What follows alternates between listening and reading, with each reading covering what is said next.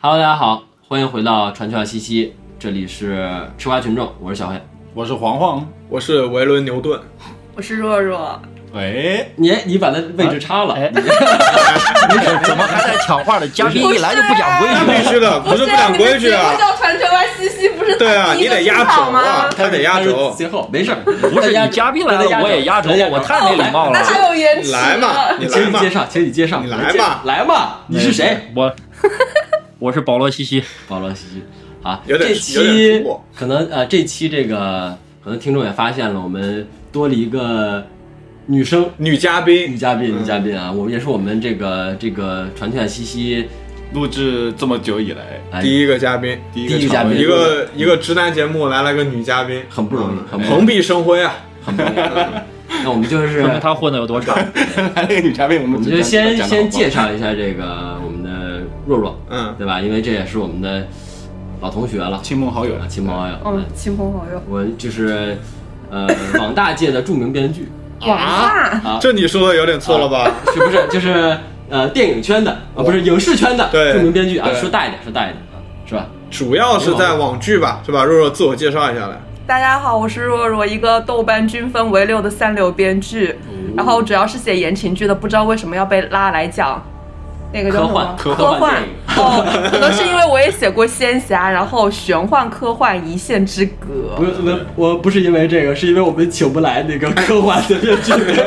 我天哎哪，那我说实话，那你们有点小瞧我。那中国确实科幻没啥编剧， 啊，是对吧？？你说让我来请刘还慈是欣嘛，你把刘慈欣找来，人家是中国小就没说啥科幻家，不是编剧，对吧？你把刘慈欣请来，咱咱们炸们咱们第一期嘉宾肯定得就着身边的抓嘛，而且人家可豆瓣均分儿六分儿，网剧，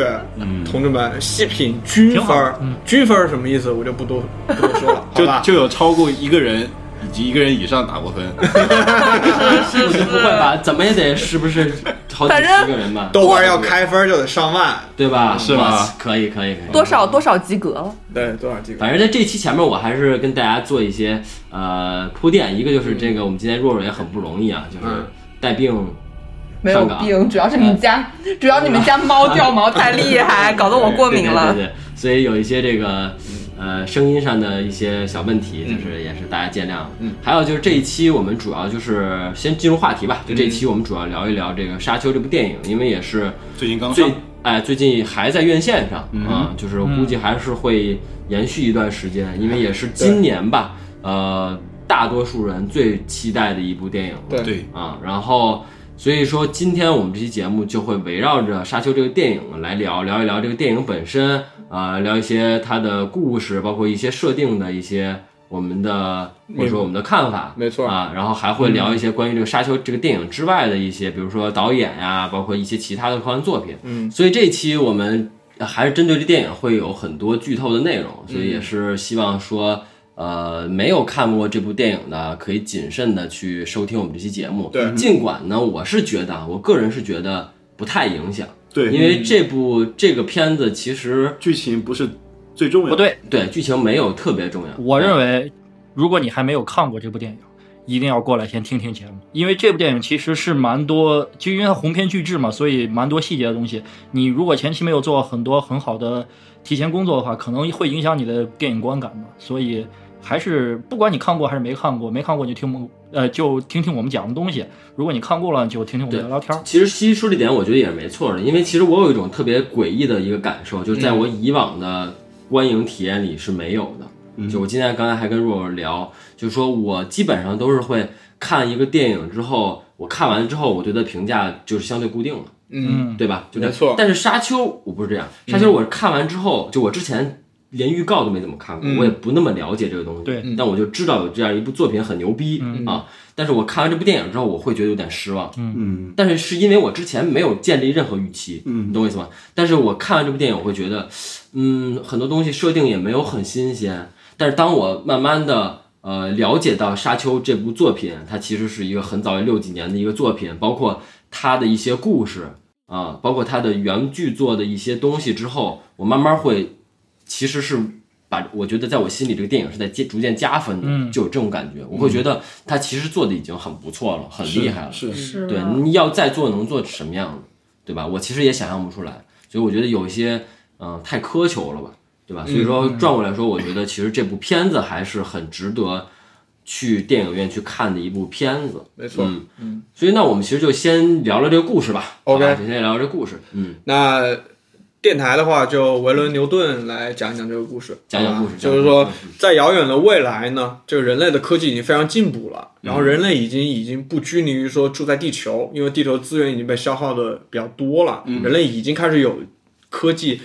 在各个不同的星系殖民，嗯就是人类已经开始住在各种不同的星球上。嗯，然后这个时候呢，人类和人工智能发生了一场特别大的战役，叫做巴特勒战役。嗯，最终呢是以人类的胜利胜利所告终的。就关于这块儿，其实嗯看过电影的朋友其实也观察到了一个细节，就是在电影开头的时候，呃，大概十五分钟左右吧，嗯对，就是呃，这个姐妹会的这个一个长老，什么长老啊，反正就是一个 leader 嗯圣母啊圣母啊，就是测试这个咱们这个主角保罗啊，在这个场景里面，大家不知道有没有注意，那是个图书馆，嗯，其实从那个设定大家能看出来，它都是很复古的一个设定，很古典的啊，对整个包括从一开始的环境啊什么的，都是很古典的设定，包括说呃后面大家看到用武器嗯都是用刀剑，但冷实际兵器哎冷兵器，实际有一些不太了解的会觉得就觉得设定很诡异很就觉怪得，啥玩意儿啊？这对，就是都你科技发展到这个地步了，你还都开始星际旅行了，你都 对，还要这这还只你都嗯能只能用刀你。还用用刀用剑，我不觉得但怪其实，在他这个世我就觉得很正 常。在他这个世界观下面，这个东西就是很 make sense、很合理的，嗯对就是因为它发生了刚才牛顿说那个发生了一场这样战役，所以人类对这种人工智能的东西是特别特别不信赖。所以说，在那个时候就没有软件工程师了，对 啊对你这个工种就被淘汰了，哇哦程序员就消失了。嗯啊，那那个那那个时代最赚钱的是什么职业呢？就是当兵的吧？宇航员，宇航员，肯定是挖矿 的呀，宇 错是宇航员，宇航员，嗯。嗯，宇航员，因为在那个时代的话，其实这就引入了它一个很重要的一个元素，叫香料。嗯，这个香料呢，为什么在那个时代那么值钱呢？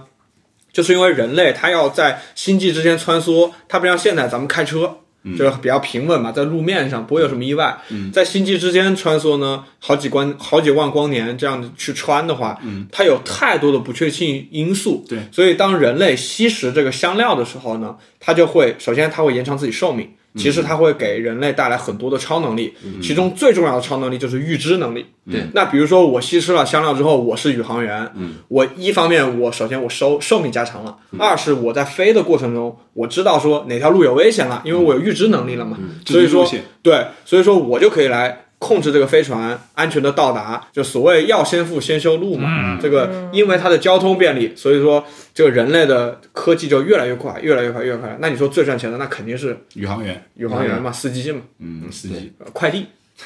所以其实再 说走的回，最远的那个啊，是走的最远的那个，不是吗？你说就像哥伦比亚发现新大陆一样啊！哦，你们接不了我的梗。有点这个味，走有到最点远这个味道的，就发现了啊新的星球，是吧？对对对嗯对，就反正所以在这个在这个设定下面啊，就是很科技、很古典的这个设定下面，嗯，其实它沙丘的这个设定其实是很完整的，对就包括还有一个小细节，就是关于这个主角的这个右手的这个防护罩，嗯嗯啊，其实所以说其实它这个沙丘这个世世界是有激光武器的，嗯，是有这个激光武器存在，但是大但是大家都不会去使用，是对为什么呢？被禁，不是，是因为我开启这个防护罩的时候，如果激光武器打到我这个防护罩上，它会随机的在不同的地点发生核爆炸。比如说我冲你打了一枪，有可能会把我自己炸死。相当于对对，所以说它只有在这个防护罩呢，但是它怕很速度很慢的东西。对，啊，一个就是那个毒镖啊，它就用一种速度很慢的东西钻进去啊，还有就是这种冷兵器，就这个防护罩是防不了的。就除了武器之外，那个它对人类这时候对 AI 恐惧的表现一个，还有一个方面就是他们培养出来了门泰特这样一个特殊的这样一类人。对，这个就是以前大家都是 AI 是把机器做的像人，嗯，蒙泰特是想把人做的像像像机机器，就对像反过来了。对，它相当于是把很多的计算的东西植入到人的脑子里面，让对人去做这个事情。超级大脑，对对对对，是大概就是这个意思。对。然后在那个电影中，就是那个国王的那个军师，嗯，就是大家看到，如果嘴唇下面有一有一个黑条的那个，他就是蒙泰特人。嗯，哎，经常爱翻翻翻白眼儿的那种。其实说回来，就是说，那这个 AI 呃，其实相当于是我们这个电影的故事的一个前提嘛，背景然后到了我们这个电影的这个开始的时候呢，就是说，其实整个人类它其实是处于一个封建帝制的状态，对就是说皇帝和整个这个工工会啊会什么的为首，在这个殖民所有人类相关的星球啊，所有的人类的活动。然后呢，刚才我们也说了，呃，很重要的一个原料就是香，叫做香料嘛。嗯那这个香料呢，它专门就生产在哪儿呢？在一个叫厄拉克斯、啊厄拉克斯厄拉克斯的这个沙丘的星球，也就是我们这个电影的名字。对，就它主全要是在那儿沙子产，嗯，全部都是香料。然后呢，呃，其实大家就可以理解为现在的阿富汗的石油，对其实是中可东以这么这么对类比嘛。对对对，然后这个沙丘星球就显得格外重要嘛，对其对实是对对他们整个的这个人类的活动非常重要。战略要地，对，其实是我们这个主角保罗所在的这个家族叫做厄崔迪，嗯哼，然后厄崔迪他其实是实际上自己是有一个星球的，嗯但是呢，因哎为世外桃源，对，但是这个厄崔迪现在发展的势力特别大，越来越壮大。那呃，所谓功高震主嘛，这个皇帝呢，他就是有这个嫉妒，慢慢的有嫉妒防备之啊，心有防备之心，有警惕。他皇帝就做了一件什么事儿呢？就让厄崔迪家族去掌管沙丘，去开采香料。但是其实沙丘星球呢，这几百年来都是被哈克南家族所控制的，对就另外一个家族。也是很大，然后呢，这个表面上呢，这个哈克南家族非常配合，离开了沙丘这个星球，但其实这个大量的这个资源他是忍不住的，嗯对所以他就暗中跟这个皇帝勾结，然后就跟皇帝就暗暗的准备在沙丘星球灭掉这灭掉嗯个呃厄厄崔迪崔迪家族。对，其实相当于这皇帝，皇帝是使了一招这个叫做驱狼驱虎吞狼吧，借刀杀借人，刀杀人啊， 对，借刀杀人杀人， 然后呢，这个哎，厄崔迪家族现在的话事人叫做雷托公爵，也是我们主角保罗的爸爸。嗯，他也肯定不是傻子嘛，一个大家族的话事嗯人，他其实是知道这是个陷阱，但是他没有办法违抗这个命令，因为是制度决定的，所以也就离一定啊嗯开要了。沉死，沉不得不死。对，他就离开了自己的这个海洋星球，叫卡拉丹，然后来到了这个沙，带举家来到了这个沙丘星球。嗯，这个保罗呢，他来到沙丘之前呢，还专门学习了很多沙丘星球相关的知识。嗯，呃，同时还有一还有一条暗线，就是他其实是被这个神秘的宗教组织姐妹会，嗯，被选定为天选之人。所以这块儿就也可以跟大家再普及一下、延展一下姐妹会的这个概念。呃，其实电影里面讲的也相对完整一些，就是关于姐妹会。操纵政治啊什哎么的，，就这帮人，他其实也是很厉害的一帮人。对在这个世界，在这个设定下非常厉害。对，首先他们可以通过呃最强的一个技能，行走测谎仪， 哎，这是其中一个，就是你说谎，我就能测出来你是不是在撒谎。对对对还有一个就是电影里面也体现的很完全了，体嗯中间体现穿插很多次的点， 就是我叫你干嘛，你就干嘛。但是他能通用过是是声音控制人，对通过意识发出声音，然后这个命令他人，就对他类似这种 X 教授的这种能力啊内，他功其实对后面其实《星战》里面的这个原力。差不啊，多嗯这概念也不是差不多，它就是有就点是像嗯借鉴来啊自就借鉴这个这个这个东哦西，包括光剑什么的这些东西都是借鉴《沙丘》这部片子的哦，Major Force 啊， being with 是 you 都是借鉴这个的对，包嗯括《沙丘》，嗯包括那个《星战》穿越那个镜头啊什么的嗯啊，这都是有这个借鉴《沙丘》的哦，这部那个什么可以鼻祖，所以说，其实主角保罗他妈妈也是姐妹会的成员之一。对，从小呢也就把保罗当天选之人在培养。对包括刚才说的什么声控也术都啊，教他了，都在教他，然后包括识别这个真伪啊，其实都是在慢慢教他呢。那保罗随着年龄的增长呢，其实也就慢慢的有有了这些能力了。然后呢，这其实就接上了我们刚才说的那个设定，就是香料的设定。为什么呢？他这个预知能力啦，随着他们一家人到了沙丘星球之后，因为沙丘星球不是盛产香料嘛，他的平时的生活呀、呼吸就会吸到这种香料，慢慢他这个预知能力越来越强，越来越强了。对，因为香料就有这个作用，对，所以呢，就导致呢，他的这个预知能力越来越就启动了，就原原来只是说在梦里能梦到，现在是他直接就是可以通过在活动中，他就可以意识到了一些将要发生的事情电。影中也出现了，对，然后呢，除了这个哈克南这个家族暗算呢，这个沙丘的当地的这个原住民叫弗雷曼人， Freeman，嗯对，也是非常抵触这个过来统治的这个厄崔迪家族的弗利曼人，其实就可以理解为阿富汗的原住民，就中东人、自由人啊。对，然后他们呢，就是对他们而言，就你换来一波人嘛，其实也没有什么大的改变，其实是因为之前那个哈克南家族一直在那里压迫也，是压迫嘛。对因为我是来采香料的嘛。故事的一个关键的高潮就来了，在一天晚上，他们这个厄崔迪家族的这个家族医生张震岳医 生张震 岳一直被判了啊， 张震岳医生对对啊对，，张震岳啊，他就背叛了这个厄崔迪家族，嗯就关闭了这个所有的防御的这个防护罩嘛，嗯包括整个呃，包括整个的这个家族的一些防御的机制，就让国王跟这个哈克南军队就成功的在一天晚里全部都摧毁了那个厄崔迪家族所有的军队。嗯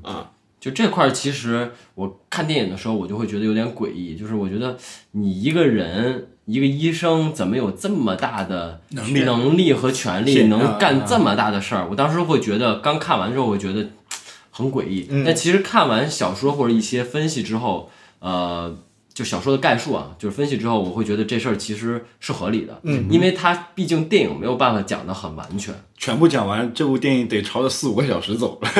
这是咱们后面说，觉得它可能更适合剧集嘛。嗯但其实影片当中那个就是张震岳医生和那个甜茶的中文对话也让我当场笑出声。 当时影院的人都笑了，你对，想所以过说所以说这个这个这个是大陆特供吗？还不是哎全球？当时我也问了这个问题是吗，但其实应该是全部都有，我对对应，该我也觉应得该不全是部都有的啊、对因为他们也有一些别的语言嘛，因为那个张震岳医医生算主角，他不算配角。对，这就是其实核心的一个点。他在这个小说里面啊，这个岳医生啊，我就不不按你们的说，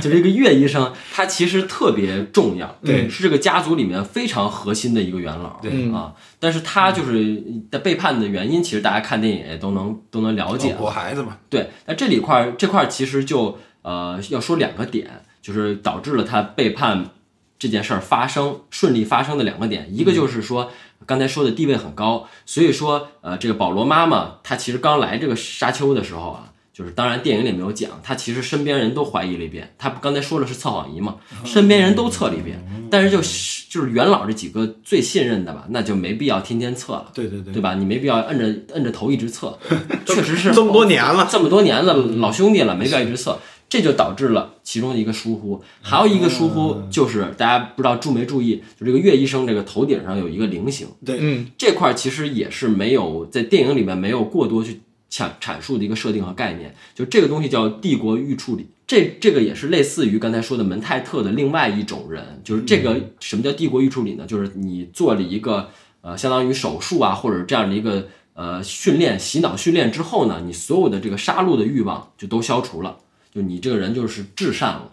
你就永远做不了那种坏事儿。就是他这个帝国预处理，其实有一有一点像是《三体》里面的思想钢印，就这个我不知道你们有没嗯有了解。就是它思想钢印什么的这块儿也可以多说几句啊。其实它这个概念也挺有意思的啊，就是嗯哼，它就是在《三体》原著里面，它是这样的，就是呃，我如果打上这个思想钢印，这个思想钢印内容是我相信人类一定会胜利，嗯哼，那我就一直会有、就是嗯这个概念，一一直会有这个概念，就是我当我想到说人类可能不会胜利的时候，我会内心极度痛苦。嗯所以说你就本能会就是相信，呃，人类会胜利。嗯，当然，这个东西你就想吧，它其实可以应用到很多的场景里面。无脑吹，对，就比如 说，呃，两个情侣谈恋爱，嗯，对吧？我要我要相信我会一辈子爱着他，一辈子爱他。嗯那其实我打上这个钢印之后，他就会我就会一辈一辈子爱这个人。下蛊嘛，对，大概就这个东西。所以帝国预处理这个东西，它其实也是类似思想钢印的对。嗯，它就是做了这个处理之后，呃，这个人就是相当于你就可以完全毫无保留的信任。老崔家就是因为这个大爷，这也是导致这个灾难最后发生的其第二个原因嘛。对就是因为太信任他了，你就觉得这个东西他不可能去背叛的。对然后但是结果还是他通过自己的一些。就像用程序员的话说，找了一些 bug bug，对啊，就找把了这个 bug 东西破掉了。嗯，对人类还是无法信任，对，还是把这个这一家子都害了。对就虽然说是他团灭了这个厄崔迪家族，但是我们的这个主角保罗跟他妈妈，呃，他们其实是暗地里是受到这个姐妹会保护嘛，对，所以说到最后呢，他们没有被哈特哈克南家族给杀掉，嗯，而是被流放到了这没个有嗯直接杀掉。对对对，被流放到了这个沙漠里自生自灭吧。对对对，然后呢，母子二人逃跑这个过程中呢，也受到这个类似于星系的顾问叫凯恩斯这个博士的这个帮助。嗯，这个博士就建议他们说说你们就去投奔这个弗莱曼人，因嗯为你们现在困在了沙丘星系嘛，星球嘛，你们也没没别的选，你们就去当地人那儿投奔一下。嗯嗯，然后呢，基本上这就已经到了这个影片的最后结尾了。差不多。嗯对，就是到最后他们就遇到了这个弗雷曼人，然后这个弗雷曼人呢，就当然了，没有那么容易接受两个外来的人嘛，嗯因为毕竟我是当地人，你是来镇压我的，所以说这个保罗呢就跟当地的一个叫做詹米的进行了一次生死决斗，然后呃，这其实是属于弗雷曼人的一个传统，反正就是你只要活活着，呃，你就能融入我们，呃，嗯但是你的前提是要不你活下来，要不呃，要不被你你被被我你杀决斗死，对对被你决斗换一死，命，对，一命换一命。嗯，然后最后的结局就是这个保罗杀死了这个詹米，对然后最后母子二人就融入了这个弗雷曼人的种族群中。影片最后吧，对就跟着他们走了嘛。对，影片结尾大概就是这个样子。嗯所以其实这个电影其实基本就到这儿了，但它其实只是《沙冰山一丘角》这部书的大概一半儿，第一本书的一半儿还不到嗯还不到，可能大概是这样，就可以可见它这部六本儿的这个剧作呀，它好像有一百多万字吧，一百对七十万是字很，长的，《你知道一百七十万字是是什么概念吗？三体》大概是九十万字，一百七80十万字，也就是没有斗破苍穹的十分之一 吧。这个我能 get。 沙丘这个书啊，除了六六册之外，还有大量的前传跟外传，每一个家族都独立出过出过章节，全加起来估计两三百万绝对有万，。反正这个之后也可以才两三百嗯万啊，是 的呀。和现在网文无限流啊对啊相比，简直不值一提。 对所以这个故事基本基本上就聊到这儿了。嗯，我们可以就是聊聊啊这部电影大家的一些感受、观后感。观后感。所以其实我觉得比较重要的一点就是，首先可以说说它这个美术的一个设定，美术我觉得这太个棒是比较是美印象深。刻的。对，因为我当时看的时候，就是觉得，就是他整部片子让我感觉就是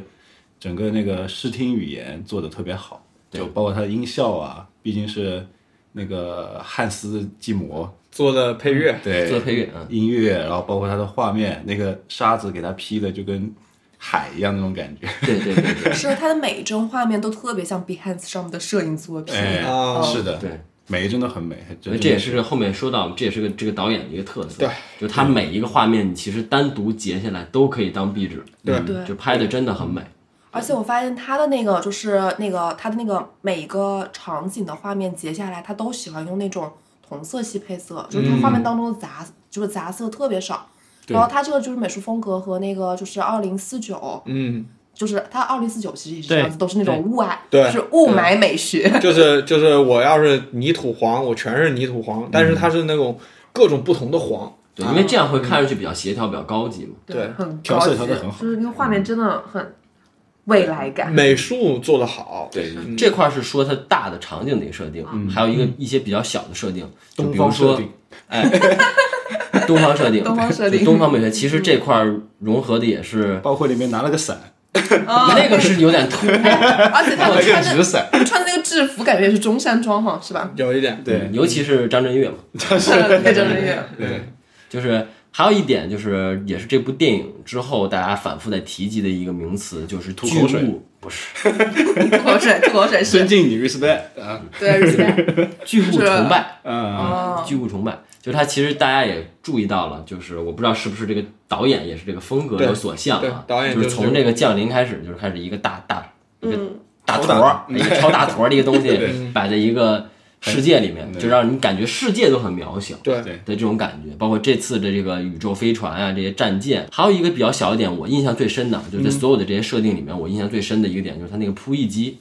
我其实设计，我觉得设定的是真的是哦是最好的，嗯，我觉得是最好的，就是怎么说呢，就是很巧，而且又觉得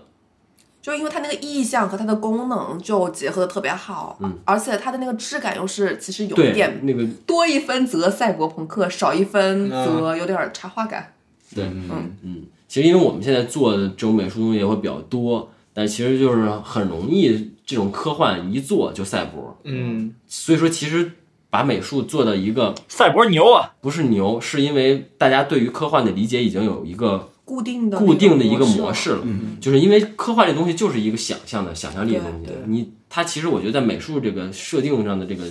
思考，其实某种是有程度上是是突破了，嗯，对嗯对对，是然后包括，但是我觉得，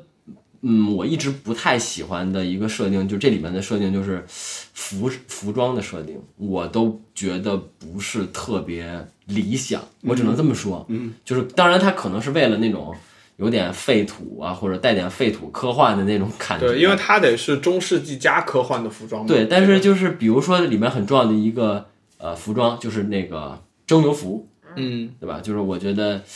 设计的就我反正就我就是我就印象中就一身黑嘛，就没什么特别酷的感但觉。它是有道理的，因为那帮弗雷曼人他穷嘛，就穷对啊，是他也只能做到那个程度了。你要还想 再帅，就那没就有是 Iron Man 了。嗯对，那其实在，那其他的我其实觉得也就是有点平，是就是其他的战斗的，包括最那个呃，就是那个精英部队，精英部队他们三条杠，嗯三条杠那帮来那帮那那帮人来的时候，阿迪达斯，我也觉得战斗服的设定有点就是有提升的空间吧，就让我觉得没有那么酷，没有很打眼，没有很能记住。 OK，这我觉得可能设定上，我自己觉得不是特别但是我觉得他那个战斗服和他的整个物爱美学简直是完美融为一体，啊就是对，它可能是从整体的对，我觉得角他度可来能去走考的虑嗯是一个就是真实感，包包括他对整个那个就是动物的毛发，然后以及整个沙粒的质感，还有那个汗水的那种质感，我觉得都都很写实的。嗯对所以说，在这种样子的大设定环境下，可能不太适合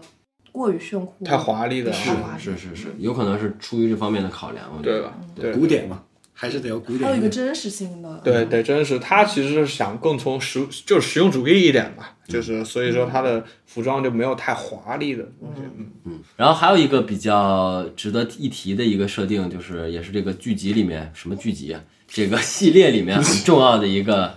呃怪物嗯角色，呃一个怪物，一个 boss，就是这个沙虫。就是那个，我之前你们有没有觉得，就是那个西方的那个科幻当中，很多怪物的设定都特别就是像生殖 器，对啊，是是，是，这个都是都是男性生殖器嘛，也有女性生殖器， 对也就是有那种也张开，你知道吧？啊，把你吸入的 那种，对对对对是就有不一知道为什么他们都是喜欢搞这一套，比较直接，是这样子吗？身体崇拜。是吗？嗯有可能吗？那其实美术的设定，我觉得就差大差不差，就这么多了啊。就主要还是聊一聊，因为电影嘛，嗯要聊一聊这个剧本这块儿。对因为其实看过这个电影，很多人的一个观后的一个评价就是觉得剧本男，主真帅，男主 真是我我不太喜欢天山，我喜欢高司令，嗯我觉得应该让我喜欢高甜司茶，令我。也喜欢甜茶，嗯，我也那你我们也我也我喜欢他的一个女生一个 Bayonet gay，那肯定喜欢这个嘛，这有啥好说的，对吧？那理解理解理解，对吧？这还说这个剧本嘛，也是我们今天请若来的一个很重要的原因啊，点点评一下这个剧本本身。因为为什么呢？很多人看过这个片子之后的一个反馈、一个观感，就觉得这个故事太平了，没意思，嗯没没没意思，甚至有些人觉得要睡着了。嗯嗯，就是你觉得这个从剧本的方面，它这个还原度，或者说就是作为这部电影本身来说，它能打多少分儿？或者你觉得有什么问题，或者你觉得有亮眼的点？其实我觉得他这个剧本做到这个程度还是蛮不容易的，因为首先就是它是一个，就是六五年的一个科幻作品对的改编，没错，而且那个原著其实是那种设定狂的那种，就是嗯是爱好设定的人的那种狂欢，但是其实。在很多很多的设定条件下，然后你要在一个就是第一部当中，然后交嗯代清楚设定，然后人物关系，然后以及他们要做的事情，其实是并不是一件非常就是容容易易的的事事对情。对对，但是就是整部片子我看下来的话，我其实就觉首先觉得他那个设定讲的非常清楚，嗯我其实对并没有很多理解的就那种，鸿沟，对对，嗯就是接受的还比较丝滑。对，然后它这个就是整个故事模型，它其实也是一个就是就是确实就是一个那个王子复仇记的故事，这个。它的那个就是原著内核是这个样嗯子，你做一个改编，你毕毕竟毕竟不是原创，你要去颠覆这个东西，其实也嗯很也难嘛。对对，也是非常难的。嗯，而且其实就是就是我一开嗯始去看的时候，有很多人跟我预告说，就是两个半小时，你小心不要睡过去。但其实我这两个半小时就一直都有跟着挺导身经演，打采，嗯对，有那也不至于 精神抖擞，但是但是就是还是有跟着，就就是就是有跟着那个导演的节奏去进节奏嗯入这个故事，而且你也并没有很就是脱离他的这个世就是世界，嗯然后包括就是当这个。就是故事结束的，然后那个女主说出 "It's just beginning" 的时候，我想说，嗯，不会就完了吧？结果她真的就戛然而止。我那个时候其实还有那么一丝的 意犹未尽，啊对，所以说我就是就就是，嗯，从一个编剧角度，我觉得她其实能做成这样，真是我我不错个人是觉得还不错了。对，嗯就刚才若若说这个点，其实呃也是我想说的一个点，嗯就因为其实看了这部电影很多评价，呃，刚才也刚才也说了，有很多评价觉得这个平，但是还也有一部分评价觉得很棒。嗯那其实这部分很多这部分评价很多来自原著粉儿，嗯，哎，这个是比较罕见的是一个现象。是是是就是通常这种影视呃小说改编电影，对骂的最多的就是原原著著粉粉儿，你给我改成什么逼逼样子了，是吧？ 但是这部反而是说很多原著粉儿是觉得，哎，还原的还不错，嗯，对哎，我觉得可能这也是。维伦纽瓦的一个考量和一个角度，他的一个厉害抉的地择方吧，嗯对也是一个也而是且很其厉实害的一个地方。他我我觉得他是真的很尊重原著的，因为他其是实有一是些很多原著的细节，他还原的都是我觉得是非常原汁原味的。就比如说这那个甜茶，他要去就是那个看，就是他要去进入沙丘，然后了解就是沙丘的一些生存法规的时候，他嗯用的一个小道具、是一个就是胶片书。然后其其实是哦其实就是投影嘛，嗯是是然后是就是在现在的就是那个科幻，就是很多就是很多科幻奇思的这样一个就是就是现代背景之下，那个就是胶片书胶胶胶片书其实不是一个非常炫酷的设定，嗯对，但是导演还是选择了就是去做这个事情嗯去做这个东西，我觉得这还是非常很尊重原著的，我觉得。对，因为维伦纽瓦他自己就是这个书的书粉儿，就他是从小就喜欢这个书啊，算是他原来一个少年梦。可以啊，对，但我还是有一点不同意见的，因为我是、我我确确实实是维伦纽瓦的大粉丝，这个是你们都知道的。我是甚至说我对他有点脑残，就是因为确实从我的角度来说，他没有拍过烂片儿，然后他的每一部片子基本上都会给我惊喜，所以说。对《沙丘》，我之前是没有太多了解啊，然后但是我知道是他新做的之后，我一定是第一时间我要去看 IMAX 的这个。但是我看完之后呢，我单从剧情不说美术，刚刚说过了，单从剧情上来说呢，我认为啊，《王子复仇记》这个事儿没问题，你是没有办法带来很多新意，这个我能理解。但是我觉得这个东西它涉及到一个问题是在于它这个主题有点没抓准，就是它这个主题也太老了，就你的故事模式可以老，但是你的主题你要聊的东西，我觉得可以新一点。就比如说他用沙丘青年，对他用沙丘去隐喻阿富汗。这个我我是跟黄黄一起看的嘛，出来之后我就给他第一说，我说很太多隐喻了，殖民就隐喻了美国跟帝国阿富汗嘛，这个很很正常，帝国的统治，然后那个呃两个家族怎么去博弈，这种借刀杀人的这种对对政治手段，因为我当时看完我就说这有点像《权力的游戏》，对对，但是呢，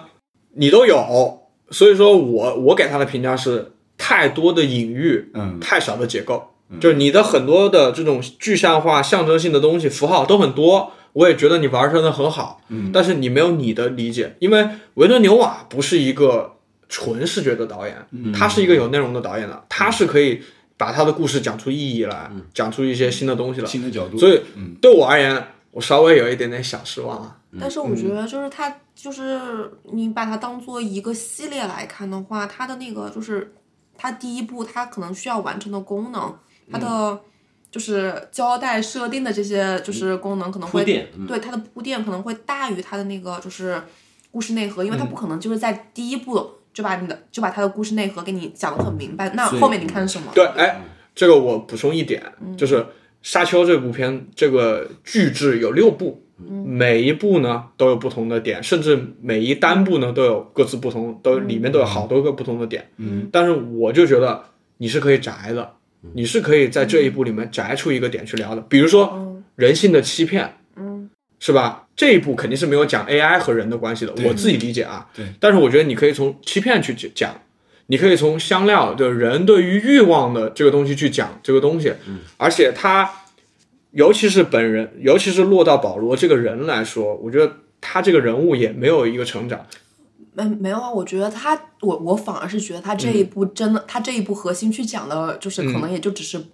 就是保罗的一个少年的成长。嗯，因为从影片开始的时候，就是他其实我觉得这个他的那个成长关系，我觉得比较就是明显的是嗯体现在他和他妈妈的关系，就是那个 Jessica，、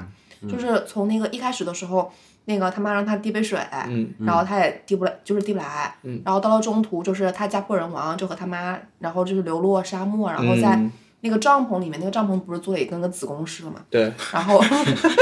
对，有点有点，对，然后他们在那个地方就是就是他使用出了，就是他他使用出了他的那个就是应援术，对，嗯然后就是把他妈就直接给震过去，那其实就是也是他，并且我觉得那地方其实他是他一个情绪的高点嘛，是是，就我是能看到，嗯对对对，然后那个那个情绪的高点其实就是就是我感觉，嗯我个人的理解感觉就是那种就是那个就是少年，啊然后脱离原生家庭，然后自嗯我成长的一个，包括他在又从那个帐篷里面就是自己破土而出，我对觉得这个都是都他是有一些隐一个喻的啊对是对是的 reborn 的那对，种所以感我觉我其实我觉得成长，因为我也说了，《啊王子复仇记》这个我能懂，嗯，但是我就觉得不够深，就是成长不够啊，这是我不的是点。嗯我我我觉得就是我觉得你那个点就是可能就是大家就是如果说想在这个故就是这一这一部的故事当中，然后去就是比如说解读出更深刻的类似于人性的那些东西，它可能都是比较浅尝辄止，没有讲那么对深入。对对对，对我觉得这个其实涉及到一个争论嘛，就大家觉得这个东西就是不太适合，就是《沙丘》这部作品一直有一个声音，就是觉得不太适合去拍成电电视影剧啊，啊，不太适合拍成影电影影。视化，哦对，因为对他们好多人都说，就是沙丘就是导引坟场，啊，对谁是碰谁死。对，谁碰谁死。这个这个这个牛马已经很厉害了，他就是现在豆瓣就是这个这不是七点八呢，很厉害，对，是吧很厉害，很厉害。对，嗯没比六分高高太多 了。没有没有没有，我们就是他是神级，好吧，不能一起那个比较。对，那其实这个剧本本身，刚才咱们也聊的差不多了。然后刚才黄黄其实也提到了配乐这块儿，嗯对因为其实配乐这块儿也是很对于这部电影来说也是很重要的，非常重要一部分非常重要，有些时候我甚至都有一些错觉，嗯我觉得这个配乐比画面要 大，哦，是这配乐太大了，啊主要是声儿大， 就不光是声儿，声声儿是他整个营造的那种氛围感。我太大了。对，特别是那个姐妹会相关的那些配东西乐，我来都的感时候觉就是像那什么宗教迷信，我都感觉像什么，对对你知道吧？就是那种因为因为整个这个《沙丘》这部作品，就是宗教隐喻和这个意味是很深很浓的。权力的味道很重，对对对对对，我说就是，其实就是有一个小故事嘛，就是汉斯季默肯定是大神中的大神嘛，嗯对啊这个不用多说。对啊，然后他为了接《沙丘》这个戏，就是推掉了我诺兰导演的《信条》啊，对这个事儿，我是也是看完因《为沙丘》我才这知道，两片子在同一时间制作同一时间做嘛。啊嗯，就你当时还是觉得这部这两部片子的感觉还是挺像啊对的。我当时啊看完这个片子，对对，因为他们都是在前半段交代了一堆设定，然后到了后后面，然后才把那个东西给你展开来讲。然后看完了之后，大家的评价都是看考遍不不一懂呃样，啊对哎，就是看不懂，很懵，什么东西，嗯，就是喜欢就会很喜欢，嗯，就是就是设定狂的那种狂欢盛宴。对，但是如果说你是一个追求就是剧情片和人物深度的那个爱好者的话，嗯你可能就会觉得有点，嗯懵，就会觉得有点隔靴搔痒。但但所以我就补充一句嘛，就是我对维伦纽瓦的期待其实就是《信条》，因为我是《信条》，我一出来我就把《信条》吹上天的人，我觉得他就是不仅讲了一个好的故事，他这个人的成长，他还讲了一些主题，他他讨论了所谓宿命论的东西，他不仅把宿命论呈现给你，他也给了一些诺兰我对宿命论应该怎么理解的一些做法。他觉得人就应该顺应顺应这个宿命论，他有一些他的解答，所以这是我会觉得说沙丘缺了那么一点。但你不会觉得就是就是信条，你看完之后，就是因为它又有很多设定，然后它又讲了一个就是比较深刻的故事，然后以至于你出了影院之后，你感觉整个人信息量爆炸，然后啊，所我以我你就要很被去嗨，塞满。所以你要二刷、三刷、对对四刷。对，所以我就很嗨。哦， 哎，你是这样子的吗？因为我反而我可能是一个比较喜欢轻松的人，嗯然后我就是我就觉得就是那个《沙丘》这部，它的信息量给我的刚刚刚刚好啊好，然后我走出的时候，我其实还是比较轻松的。哦，然后期待下一步，毕竟 it's just beginning。对，，毕竟 Part One 嘛，嗯，但八我万但我当时一点都不轻松，我特别嗯讨厌里面那个鹰眼树，嗯 每次出来都把我吓个半死。他那个鹰眼树一出来，声音就贼大，每次都把我吓得半死。你可能是童年有一些这种不是阴影。爸爸的爸爸的声音，黄黄的耳朵比较好。爸爸之书，嗯其实刚才反复也提到了这个维伦纽瓦，嗯哎，牛蛙导演这个名字了。嗯，其实我们也可以再聊一聊关于这个导演。对这个导演，我觉得我多说一句吧，也是我最近看评论看到一个比较恰当的评论，嗯，不是我说的，就说维伦纽瓦导演他是叫做视听优等生，哎，我觉得这个评价特别对，就是他就像一个班里的那种优秀的同学一样，就是他很优秀，呃，专业能力非常强，嗯，做出来作业呢，大家从来不会觉得说他会做出一个不好的作业，嗯，包括这一步，我就觉得也是比较恰当的一个是做法吧，嗯，就是我会觉得哎，差那么一点灵性的东西在里面，哎，但是他你说他有毛病，没什么毛病，大完毛病全没有，完全值得花。甚至说一百块钱去看 IMAX，我觉得完全 OK 的，嗯，这就是我觉得比较准确的一个定义吧。对对，因为提到这个维伦纽瓦，呃，咱不多说其他的作品了，嗯嗯嗯就是一定要提的就是二零四九，呃，不是，呃，降临啊，临降临对，因为我觉得怎么说呢，《银翼杀手》给我感觉还不太一样。嗯降降临其实是跟我想聊的东西比较接近，嗯，就是我想拿降临和这个沙丘这两部来去做一个对比，嗯嗯因为在我这儿，我觉得其实沙丘更偏向软科幻一些，嗯对吧？然后降临更偏向硬科幻一些。嗯在这块儿，我们就先可以给大家做一个科普我们的这个牛导可以先给大家做一个普及，我普及一下这个软硬科幻。首先，我觉得《降临》肯定是硬科幻，嗯啊、这我我是觉得肯定的。但我觉得《沙丘》也是硬科幻 OK 啊、这是我的理解。而且我觉得它就是，首先软科幻这个软硬科幻其实没有一个特别明确的界谢定谢，啊。嗯然后呢，这两部放在一起，反倒是《降临》会更软一点。啊啊， ，OK，这是我的感觉，就是那个若若其实也很清楚了，就是我们在做影视化的过程中，其实所谓软软科幻，就是你的科幻程度的多少。嗯，你比如说科学量，对你特效量的大小嘛，比如说你你要是星球大战，你要是阿凡达，嗯，对吧？你要是星际迷航，就超硬。铁铁的硬铁铁的硬科幻了。呃所有的人都生活在一个怪呃，就是全新的一个宇宙里，然后生活呀、用的东西啊，全都是现在不用的，嗯，都是一些高科技的，那铁定是硬科幻。软科幻是什么呢？时间规划局。嗯啊，我我大概该怎么活，我还是怎么活，我底层人民跟现在没啥区别，给你一个只小巧思只不过就多了一个手环 儿。还有黑镜就是软科经典啊。对，啊也是的。但是我一直理解，难道就可能我理解的有偏差？嗯，我一直理解的硬科幻是说，对这个东西、对这些概念，你要去琢磨才能了解，这个学习成本很高，我觉得它很硬。软科幻是那种你一看就能懂，嗯，啊，我觉得是软。就可能我觉得这也是大家的定义不对太一样，对这那这就是纯定义不一样，纯定义不啊一样纯定义不一样，对，因为我一直觉得，比如说《沙丘》这种，它其实在我这儿其实不需要特别多的理解成本。其实刚才若也提到了，跟着他走就行啊跟了。着他走就行了。但是其实降临它的背后那个东西是需要人们去思考、嗯，去想这个东西它的到底点在哪里，意义是什么？对，但我不能反驳你错吧，但是嗯我能百分百确定的是，大部分人的软硬科幻应该是我刚刚说的，嗯 OK 是科幻程度的不同，明白嗯明对白。明白特效因为量的其不实，同。如果说按照你刚刚那个定义的话，那在可能在五十多年前，这个沙丘就是个硬科硬科幻了，对吧？对，嗯对对对，对是这样的，因为因为科幻嘛，所谓科幻软硬，嗯、这个 sci-fi 这个东西，它不同于现代的东西，它不同于现代的生活，就是它的年代不同，嗯，就是你的，比如说有些降临，它可能就发生在二零二零年、二零二一年，嗯对吧？那突然降临了一帮人，你说它很硬，它硬不了。但是你要说沙丘，那铁定是硬的，它都在无限远的未来了明白。嗯啊、就是这个这个区别了。嗯，就是降临，其实刚才咱们也说了嘛，嗯就是你一直也觉得是降临是对很喜欢的一部，对，所以呃，我当时看《降临》的时候，我就觉得，就是它基本满足了我所有对于科幻片的要求，就是它有嗯它一整个个科幻内核应该也比较新吧？非常新，非常新。也是小文本改编的，嗯，特德·江、也是一个获了很多雨果奖的一个作家。嗯，原著叫《你一生的故事》，它其实《降临》这个是个短篇小说改的。嗯，嗯，不像《沙丘》，《沙丘》是一个鸿篇大作、对改的电影，《降临》那就是呃那个原著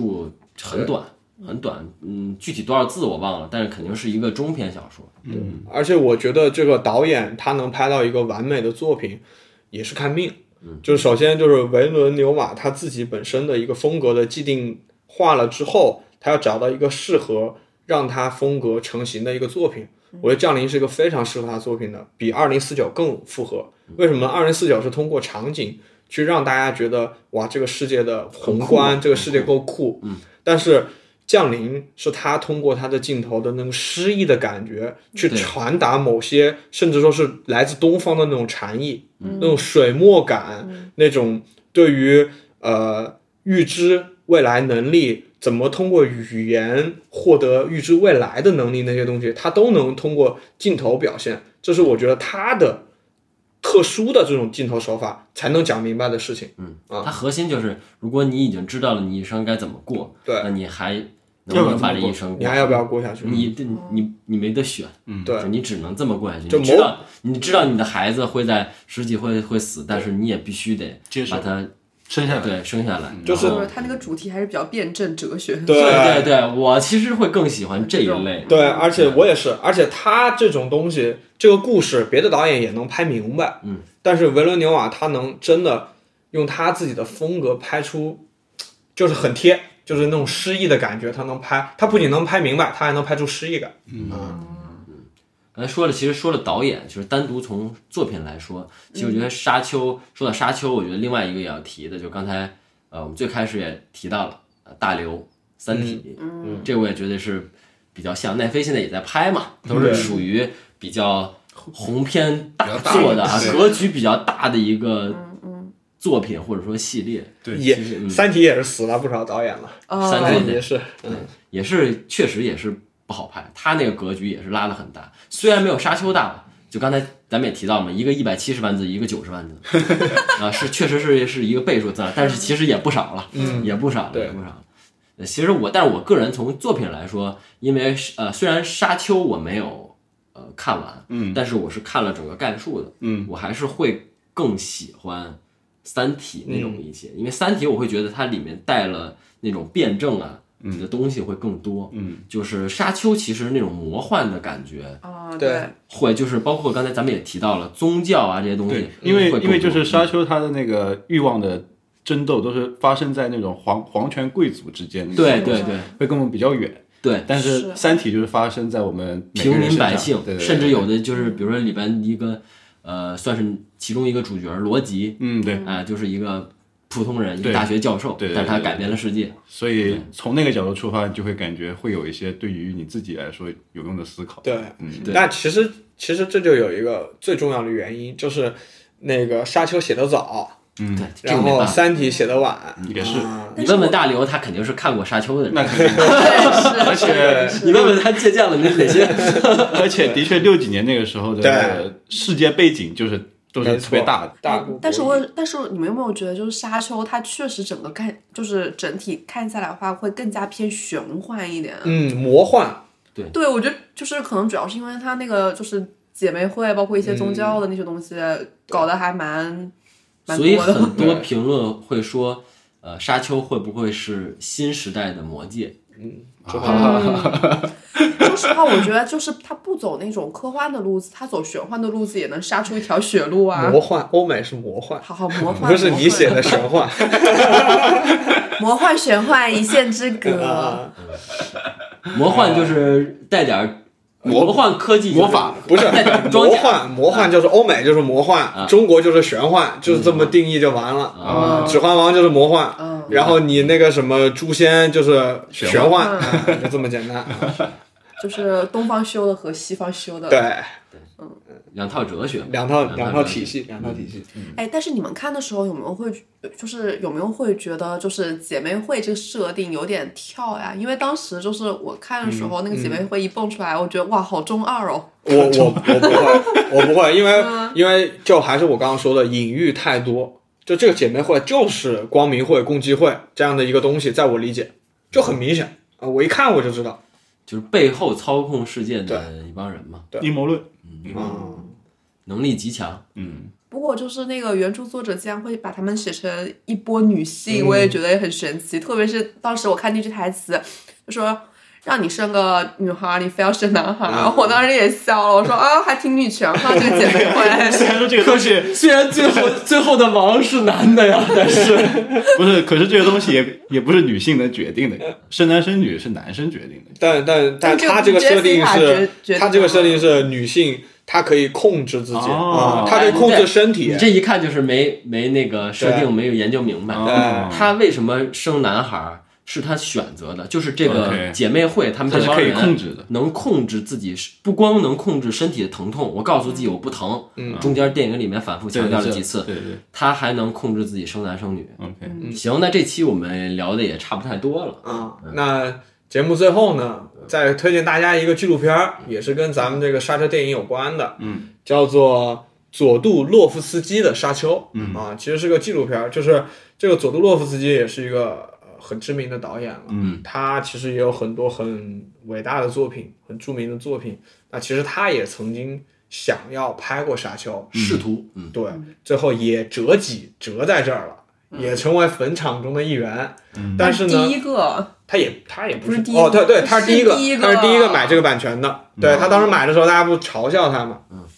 但是呢，为什么？因为那为什么他折在这上面还拍了一个纪录片呢？就是因为，呃，怎么说呢？就是他为这个电影做出了工作，非常非常的丰富。嗯就基本上他把从手绘版一直到人物设定到场景设定，他基本上全做完了，除了拍的事儿，对都干了，全干了。然嗯除后了进片场了，就差一步了，啊，就就差差开工，就差开工了，演员、音乐什么都找好全了，都找好了。盘子全码码齐了。对嗯，所以说大家也可以看一看这个背后的故事，多的我就不介绍了。为什么沙丘这么难拍？对哎，他其实也是为了后来这帮人呃铺路了嘛，我觉得。他对后来看先驱完嗯先驱看完了之后，就发现确实很伟大的一件事儿，包括呃那个《异形之父》，对吧？吉格也是最开嗯参与始了，啊，吉格最开始就是个艺术家，也没想过自己能做电影，嗯也是因为《沙丘》，他要做《沙丘》，让他做了做这个美术设计，嗯然后他也发现，哎，我行了，挺好的。哎然后后来结果就跟雷德利·斯科特做了异形嘛，就也有诸多这样的例子嘛，嗯相当于开发了很多未来的电影人。嗯，包括星战的那个很多就是概念，其实也是对，对刚才提到对了，刚才提到了，就是很多科幻作品都对是来源于这个，一方面是从莎车小说，哎，一另方外面是从这个老左爷爷啊左爷的这左个爷的这个手绘版呀、故事嗯版呀、人物设计啊，因为很多。做人物设定的美术师啊，美术指导就到了别的剧组嘛，嗯其实就带了一些他其实先进的思想，他其实做了一个素材库， 对， 是的就是对，科幻素材库。然后 他相当于做了一个夏令营，把大家培训了。哎，是的，是的，是的，是的，对，没是错这。样，是这样。但是，但我有一个点特别感动，就是他最后所有的所有资料，他弄了一个差不多，这应该有差不多二十厘米厚的一本书，一个大册子，嗯，就所有他做的所有素材就在那个册子里。啊，说全球只有两本儿啊、他自己做了一本儿，然后印刷了一本儿，啊，特别想拥有一个，你你来一本儿，想来一本嗯儿。行吧，那这一期也就先这样，然后然后还是特别感谢若若啊，对就是感这个谢嗯今天身体状态也不是很好啊，主要是你们家猫，啊参与我们的录制也是，下回吧，下回我们这个有机会换一个无猫环境，啊无猫环境，无毛环境。无毛环境，无换毛一环个境。好一点的环境，咱们哎呃再结合其他的话题，有机会再聊一聊。对，希望下次也是带着若若的新作品嗯啊、大家可以聊 一聊。聊一聊星座， 所以说不带新作品不配和你那们也一不起是聊了，天那也吗？那也不是是了不是，永远是期待好友佳作嘛，吧对对对是这样的一个想法。今天也是还是哦另外一个就是感谢一下西西，对吧？哎就是。他是在场唯一一个就是没有看这部电影，但胜似 看了一部电影，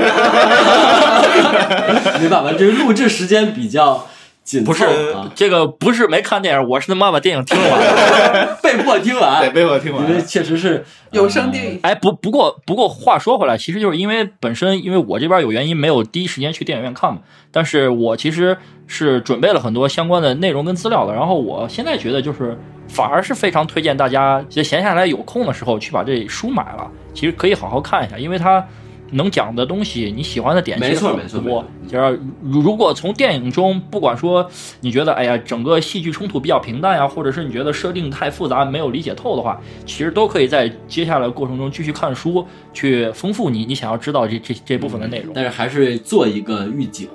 因为我也看了这本书，我已经加购了。嗯，哎，呃，虽虽然没有那么贵吧，一两百块钱，呃，六册， 但是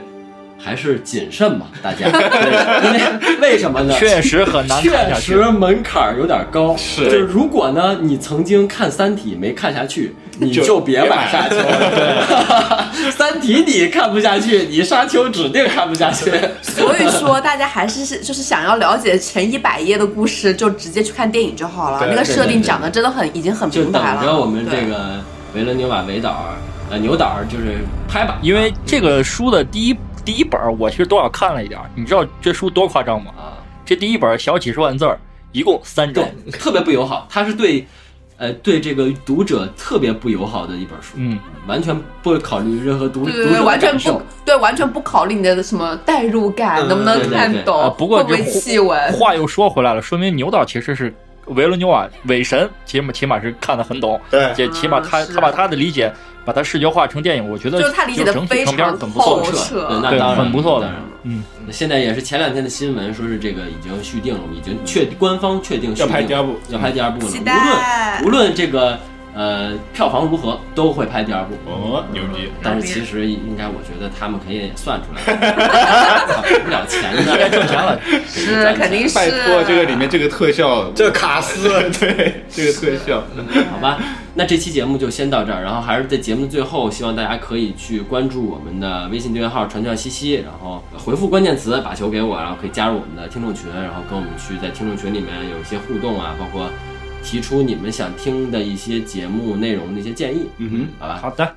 嗯，那大家就拜拜啦。哼，拜拜，拜拜。拜拜。